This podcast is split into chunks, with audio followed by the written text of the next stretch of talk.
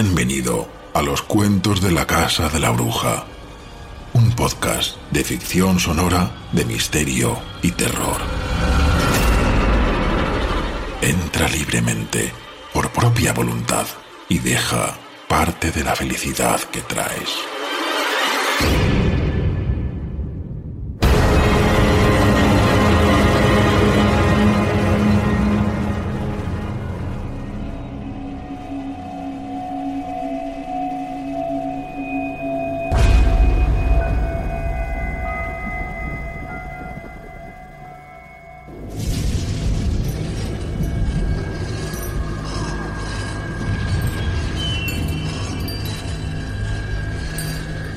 Los cuentos de la casa de la bruja presentan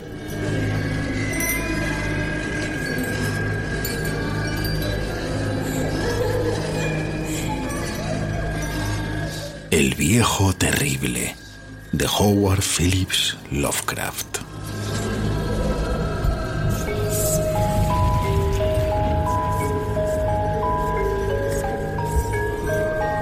Angelo Ricci y Joe Sanek y Manuel Silva trazaron el plan de hacerle una visita al viejo terrible. Este viejo vive solo en una casa antigua de Water Street, cerca del mar, y dicen que es muy rico y decrépito. Cualidades que lo hacen atrayente a sujetos de la profesión de los señores Ritchie, Sanek y Silva, que era ni más ni menos que el robo.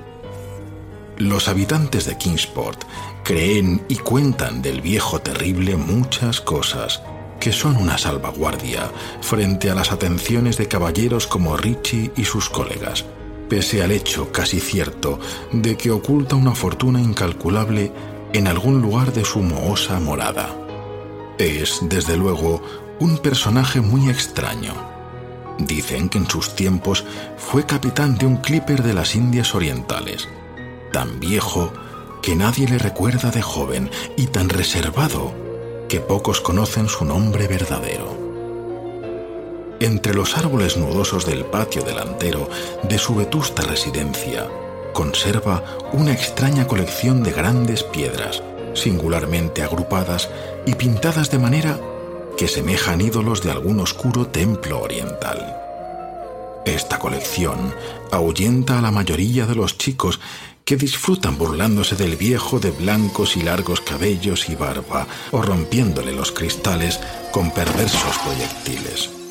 Pero hay otras cosas que infunden más temor a los adultos curiosos que a veces se acercan furtivamente a su casa para atisbar por las ventanas polvorientas. Dicen estos fisgones que sobre una mesa de una habitación desnuda de la planta baja hay multitud de botellas raras y que cada una tiene un trocito de plomo suspendido de un cordón a modo de péndulo. Y dicen que el viejo terrible habla con esas botellas, interpelándolas con nombres tales como Jack, Scarface, Long Tom, Spanish Joe, Peters y May Tellis. Y que cuando se dirige a una, su pequeño péndulo de plomo ejecuta vibraciones como en respuesta.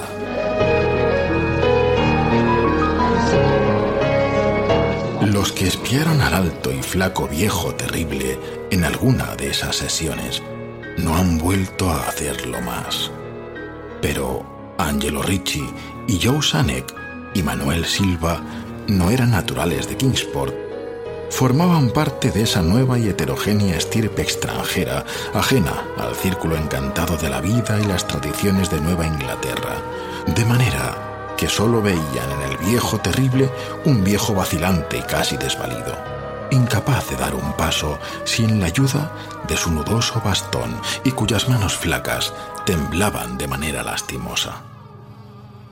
En realidad, les daba pena, en cierto modo, este viejo solitario e impopular al que todo el mundo evitaba y al que ladraban los perros de forma sorprendente.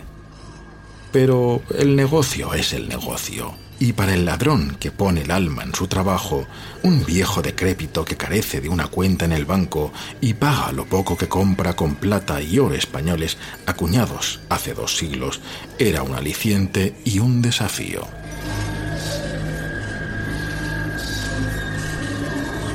Así que los señores Ritchie, Sanek y Silva escogieron la noche del 11 de abril para hacerle una visita. Entretanto, el señor Sanek les esperaría a ellos y al probable cargamento metálico en un automóvil cerrado en Ship Street, junto a la puerta del muro posterior de la residencia.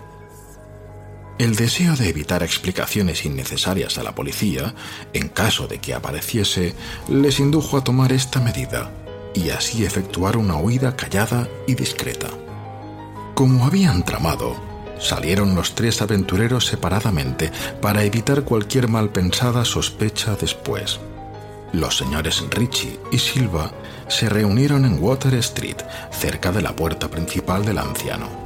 Y aunque no les gustaba cómo la luna iluminaba las piedras pintadas a través de las ramas de los árboles nudosos, tenían cosas más perentorias en que pensar, antes que en supersticiones sin fundamento.